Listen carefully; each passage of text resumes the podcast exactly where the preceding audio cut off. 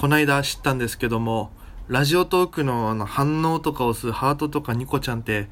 あれ何回でも押せるんですね。メガネロックへのお話かっこかり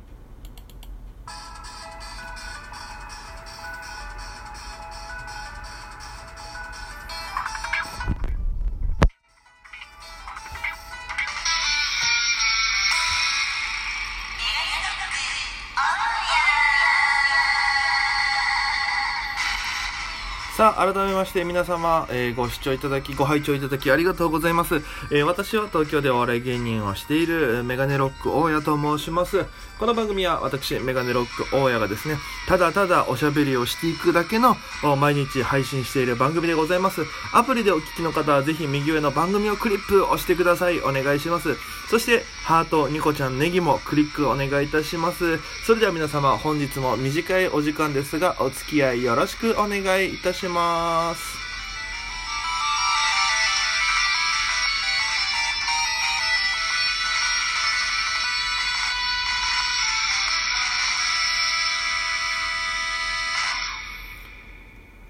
はい、ということで本日も始まりましたメガネロックへのお話かこ仮でございます。本日第35回目の配信となっております。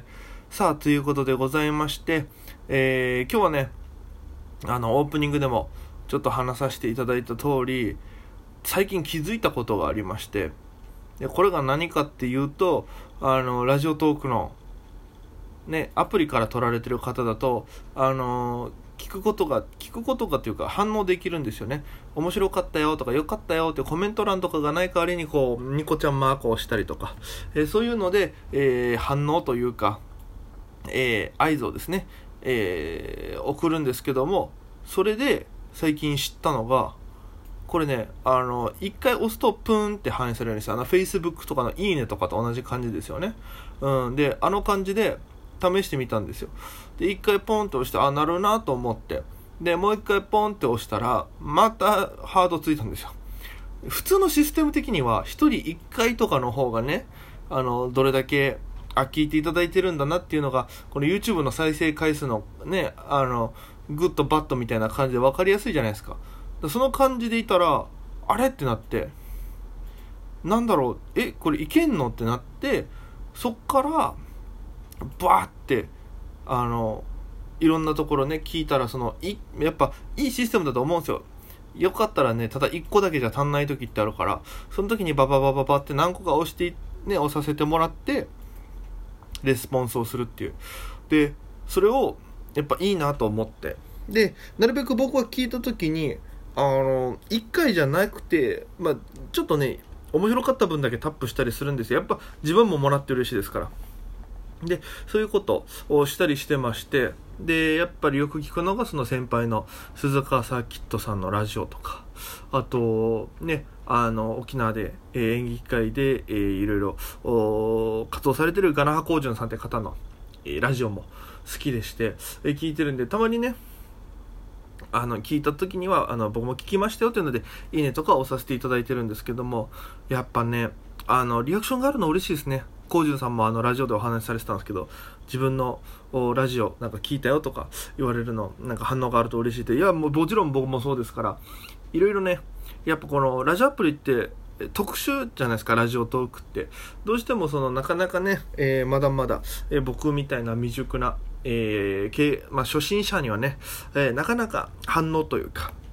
ね、実際にラジオやってたこともあるんですけど、その時はもうレスポンスが早かったり、ツイキャスでやってたりとかね、そうするのでコメント来たりとかメール読んだりするんですけど、もうほぼほぼこういった12分間フリートークのやつってなると、なかなかね、お何喋ろう何喋ろうってなるんですけど、やっぱりあの反応があると、おもっと喋ろうかなって思ったりする意欲、続ける意欲もバリバリに湧いてきます。そしてなんといっても、1ヶ月このラジオも毎日続けることできてますから、えー、最初に撮ったのが5月15で、えー、今日が16もう1ヶ月、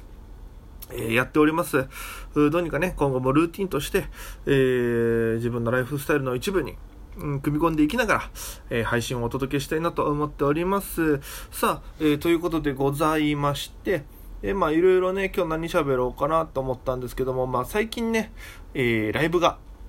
えー、よ出る予定だったんですけどもまたコロナの影響でねライブが飛んじゃってしまいましてでそうなってくるとねなかなかそのできないんですよねこのライブがずっとこう中止が続いてますと。でそんな時に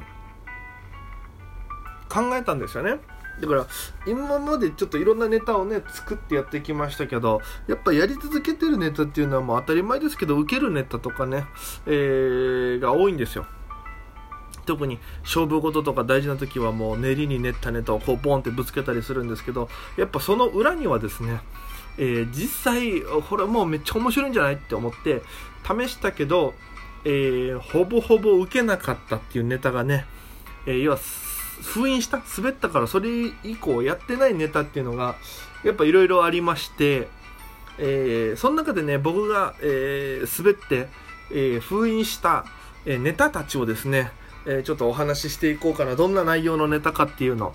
ちょっと話そうかなと思うんですけど、まあ、僕7年半沖縄で事務所にいましてその時も比較的ライブが多い事務所だったんで月に3本ぐらい毎週1本ぐらいライブがあったんですね。で1週目のオーディションみたいなライブを勝ち抜くと2週 ,2 週目にあるオーディションライブみたいな勝ち抜くと3週目に大きいところで定期ライブでやるところのまあなんていうんですかねゴングショーみたいな2分のコーナーに出れるんですよ。でそこで、え、1位を取ると4分のコーナーに行けてその劇場のレギュラーメンバーになれるみたいなシステムだったんですよ。で、えー、その翌週の3週目は、えー、いやそことで通らなかった人たちでもおちょっとねまたちゃんと練り直してネタができるようにっていう感じのまたちょっと裏お笑い劇場っていうのがあって。で、えー、まあ、3週あってで少なく多い時はもう毎週毎週というか週に何本やってたんだろうっていう時期もありますからそれぐらいいろんなライブがあってネタ書く機会はあったしフリーになってからは、えー、メガネロック公演の新ネタライブになりたいなっていうので、2ヶ月に一遍6本漫談コント3本ずつ下ろすてライブもやってたんでそこでね結構いろいろやってきたんですけども自分が、えー、覚えてる中で結構ねあの滑ったなっていうのがあのあってそれがまずあの新ネタライブでやったやつなんですけどあの僕音楽を後ろでかけて、えー、やるネタをちょっとやってみたくてその時に、えっと、やったのがですねマジシャンっていうネタなんですよね。要はいろんなマジックをやっていくけど、まあ、サビでっていうやつなんですけど、それがあの、洋楽のミミミっていうなんかクラブっぽい BGM があるんですよね。ティティミミミミミミミミミミミミみたいな。ずっとサビでミミミを連呼するやつなんですよ。で、これだと思ってマジックするんですけど、サビで全部パンの耳が出てくるっていうのにしたんですよ。例えばこうえー、ビリビリに破った新聞紙を黒い箱の中に入れて指パチンってやったらサビに入ってそこからミンミンミッツってからこの新聞がね切られた新聞が元に戻るんじゃなくてずっとひたすらパンの耳が出続けるみたいなネタをやってめちゃくちゃ滑りましたしあとあのー、なんだ、えー、事務所に入ってる時で覚えてるのはえっとシリがエロいっていうネタね。あの iPhone のシリあるじゃないですか。あのシリの声がすげえエロいっていうのを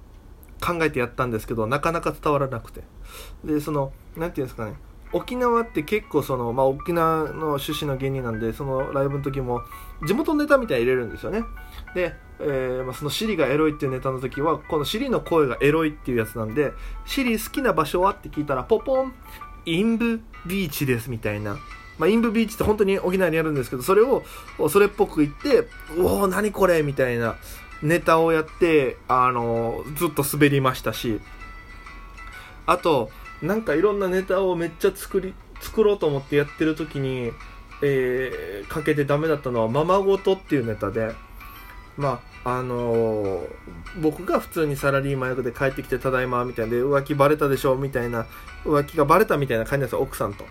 ですごいリアルなやり取りをするけどちょっと待って何々ちゃんこれってままごとだよねっていうすごいリアルなおままごとをするっていうので後半あの僕があのテディベアを出してきて、ね、熊のぬいぐるみを出して「あなんとかあのやめてよ」みたいな。その会話リアルだけど出てくるものだからクマちゃんが子供とかっていう設定のままこうやってるっていうやつだからそれをたまたま、えー、たまたまというかに、あの、ちょっと机の下に隠れてクマちゃんだけ出して、ねえ、二人喧嘩をやめてよ、ねえ、僕は二人のことが大好きなんだよ、みたいな。ずっとあの、一人で言い続けるって30秒ぐらいやったらがっつりお客さん引いてましたからね。うん、沖縄市の足ビナーでやったやつですね。うん、全く受けなかったです、これも。あとあのー、俺これ好きなんですけど、全然受けなかったなっていうのが、あのー、恩師ってネタがあって、要は、あの、僕が学校の先生の役でね、あるじゃないですか、あの、教え子が昔やんちゃしてたけど、お寿司屋になるって言って、この島を出てって、で、自分の店持ったら最初に食べに来てみたいな設定あるじゃないですか。で、それで、え、呼ばれたから行ったら、その寿司屋じゃなくて、教え子が風俗店を開いてたっていうネタなんですけど、それで、あのー、自分的にはすごく楽しくやってたんですけど、そんなにこれも受けなかったですからね。うん、だからね、これちょっとなんかの時のためにまたちょっと取っといて、ブラッシュアップしといて、もしかしたら東京今いるんで、なんかね、ちょっとそういう下ネタ縛りのライブとか、ちょっと変なライブがあれば、えー、もしかしたら東京でも、この4本やる日が来るかもしれないのでね、えー、またそれはそれでちょっと楽しみにしていこうかなと思います。さあ、もうあっという間にお時間でございます。えー、もう告知もね、えー、したいんですけども、7月何本か決まってるライブ、あるんですけども、まだコロナの影響でも感染者増えてますからね、今東京どうなるか分かりません。だからまた、えー、キンキンになり次第、え、開けといていただけると嬉しいので、またその際はぜひよろしくお願いをいたします。ということで、え、本日もご視聴ありがとうございました。メガネロック大家のお話かごかり、お届けしたのはピン芸人のメガネロック大家でございました。それでは皆様、また今夜。